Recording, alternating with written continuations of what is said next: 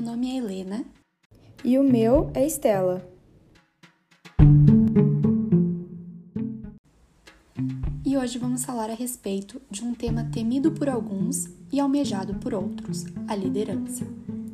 Estamos com um convidado especial, Bernardo de Rezende, mais conhecido como Bernardinho, ex-jogador de vôlei e atual técnico da seleção brasileira. Bom, um líder, muito mais que uma autoridade formal, também motiva as pessoas a desempenhar tarefas além das formalmente definidas. Ou seja, líderes possuem a capacidade de entusiasmar, motivar e gerar compromisso nas pessoas.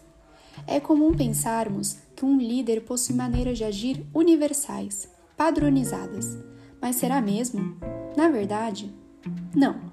De acordo com a teoria da liderança, não existem traços ou comportamentos universalmente essenciais para o exercício da liderança.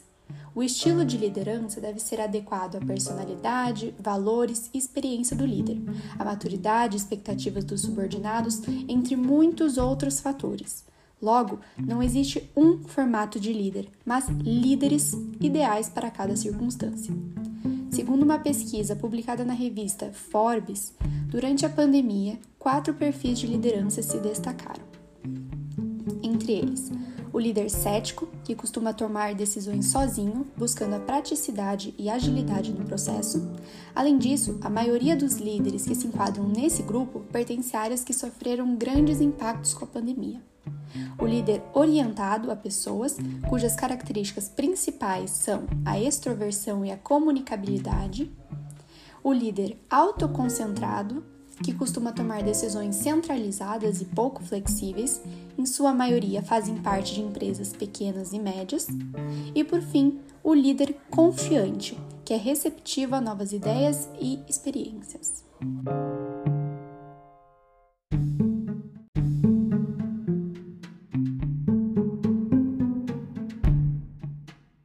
consideram-se algumas características presentes em grandes líderes.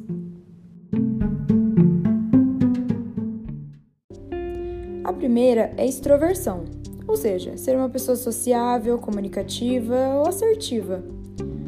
A segunda boa liderança seria a agradabilidade, ou seja, ser uma pessoa de boa índole, ser tolerante, compreensivo e cooperativo.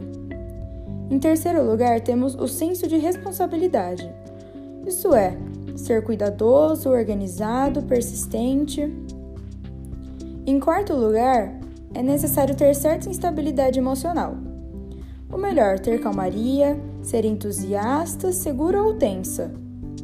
E por fim, ser aberta a novas experiências, ter uma imaginação ampla e ser curioso. mundo, tivemos muitas fontes de inspiração de liderança. Uma delas, Mahatma Gandhi. Ele foi um notório líder indiano que deixou um legado. Acreditava em liderar pelo exemplo, por propósitos e por princípios segundo a verdade. Segundo ele, a satisfação reside no esforço, não no resultado obtido. O esforço total é a plena vitória.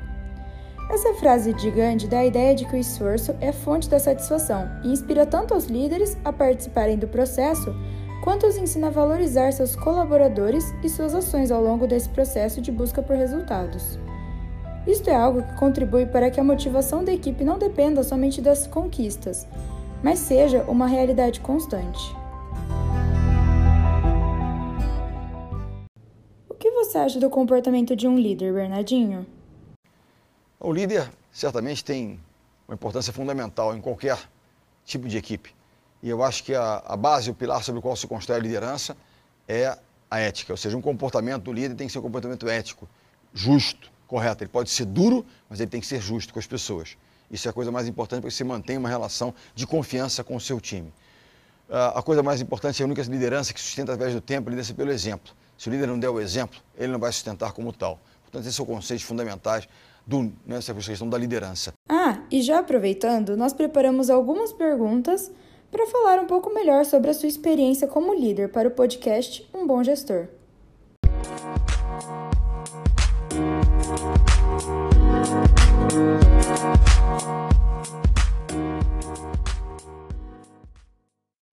Bernardinho, a liderança é inata? ou nós conseguimos aprender? Eu acho que a liderança é uma ferramenta que você desenvolve. A primeira pergunta é: você quer realmente liderar? Entende que para liderar existe um ônus, assumir responsabilidades, cuidar de um time? Mas a partir do momento que você decide liderar, certamente você pode se desenvolver. Você nasce com um kit pessoal de características próprias, mas acho que todos os skills necessários para uma boa liderança eles são treináveis e desenvolvíveis. Portanto, você realmente almeja ser um bom líder, almeja liderar uma equipe, treine, venha treinar, né? venha conhecer aquilo que é necessário ter como ferramentas importantes para que você possa realmente desenvolver né, a sua capacidade e, mais do que isso, né, ser eficiente no processo de liderar grandes equipes. Qual é o maior desafio em ser um líder? Eu acho que o maior desafio em ser um líder é que ele muitas das vezes vai ter que tomar medidas duras, ou seja, largar a conveniência e o conforto para fazer aquilo que é necessário ser feito. Você lida com pessoas. Tomar decisões técnicas sobre estratégias, tecnologias, né, elas movem, doem um pouco na nossa cabeça. Ah, puxa, queimei aqui o cérebro para tentar achar uma solução. Mas quando nós lidamos com pessoas, temos que tomar decisões duras em relação às pessoas, mexe com o nosso coração. São sempre decisões mais duras e difíceis. Eu acho que é, não é simples o processo, mas para quem realmente almeja e quer ser um líder, é possível treinar, se desenvolver e se tornar um bom líder, um grande líder, dentro daquilo que você realmente, né, do seu potencial te permite. Qual foi o momento em que você teve que provar-se como líder? O processo de liderança, de modo geral, nos testa todos os dias. É óbvio que momentos mais cruciais, decisões mais duras e difíceis, que muitas vezes serão vistas por mais pessoas e avaliadas por mais pessoas, que podem gerar né, maior desconforto ainda e dúvidas, né, são os momentos mais difíceis. Mas eu diria que todos os dias nós somos testados. Por quê? Todos os dias, como líderes que almejamos ser, nós temos que ser os guardiões, né, salvaguardar os valores da nossa empresa. Em qualquer âmbito que a gente lidere, há uma cultura, valores né, daquela empresa, daquela instituição, daquele time e ao líder cabe salvaguardá-los, não permitir transgressões em relação àqueles valores. E às vezes é muito difícil colocá-los na parede, escrever num papel, as folhas de papel do, dos valores que nos norteiam é simples. Mas depois, no dia a dia, caminhar seguindo aqueles valores não é algo tão simples. E o líder é realmente o guardião desses valores. Então, lidar com isso e trabalhar nesse sentido de não criar, não ser permissivo, né? É, não, não é, tolerar certas ações que não vão de, em linha com aquilo que são nossos valores, eu diria que é, é um processo que sempre cobra um preço do líder, mas que é atribuição do líder. Qual foi o maior aprendizado que você teve com uma derrota? O pessoal tem me cobrado por um novo livro. Meu novo livro tem a intenção de trazer lições que as derrotas nos trouxeram. Eu seria falar de derrotas, de percalços, de erros cometidos e como nos aprendemos com eles. Eu poderia ficar aqui uma hora respondendo essa questão das, das lições que as, né, que as grandes derrotas nos trouxeram, mas eu convido todos aqueles que estão aqui, vendo esse vídeo, a pensarem em qualquer episódio duro de uma derrota, de um percalço, de uma meta não alcançada da vida de vocês. O quanto vocês aprenderam nesse momento. Né? E pensar em crescimento. Momentos como esses não foram fizeram fizeram que você aprendesse mais e crescesse mais? Então eu tive diversos momentos. Né? Momentos de decisão sobre cortes. Será que sim, será que não? Aquele sofrimento te leva a uma reflexão profunda. Derrotas em finais olímpicas, derrotas em semifinais olímpicas com o feminino né? Então, noites e noites em claro, pensando, refletindo, aprendendo né, com aquela derrota, assumindo responsabilidade e tentando partir de um ponto melhor, né, um, um conhecimento um pouco mais, né, eh, digamos, largo, né, um pouco mais, mais amplo e com isso partindo para novos desafios. Você teria alguma dica para quem deseja liderar? Esteja preparado, esteja pronto. Não é fácil liderar. É, entenda que a partir desse momento a sua maior preocupação e a sua atenção tem que estar voltada para um grupo de pessoas, que são seus liderados.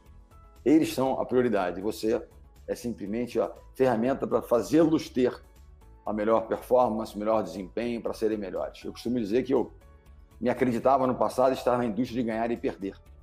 Eu entendi que eu estou na indústria como líder que sou de gente, na indústria de desenvolver pessoas. Quanto melhores forem essas pessoas, do ponto de vista físico, técnico, emocional, melhores resultados o nosso time terá. Isso serve tanto para um time de esporte quanto para as empresas, onde quer que elas atuem.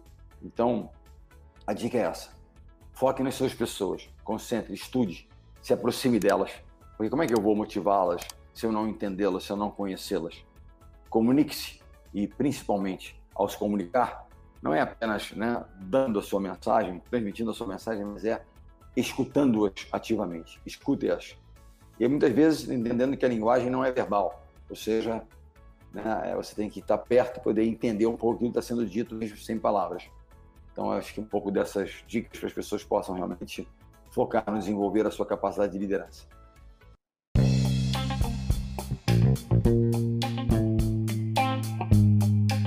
Bom, gente, muitíssimo obrigado. Obrigado pela participação, Bernardinho e Helena.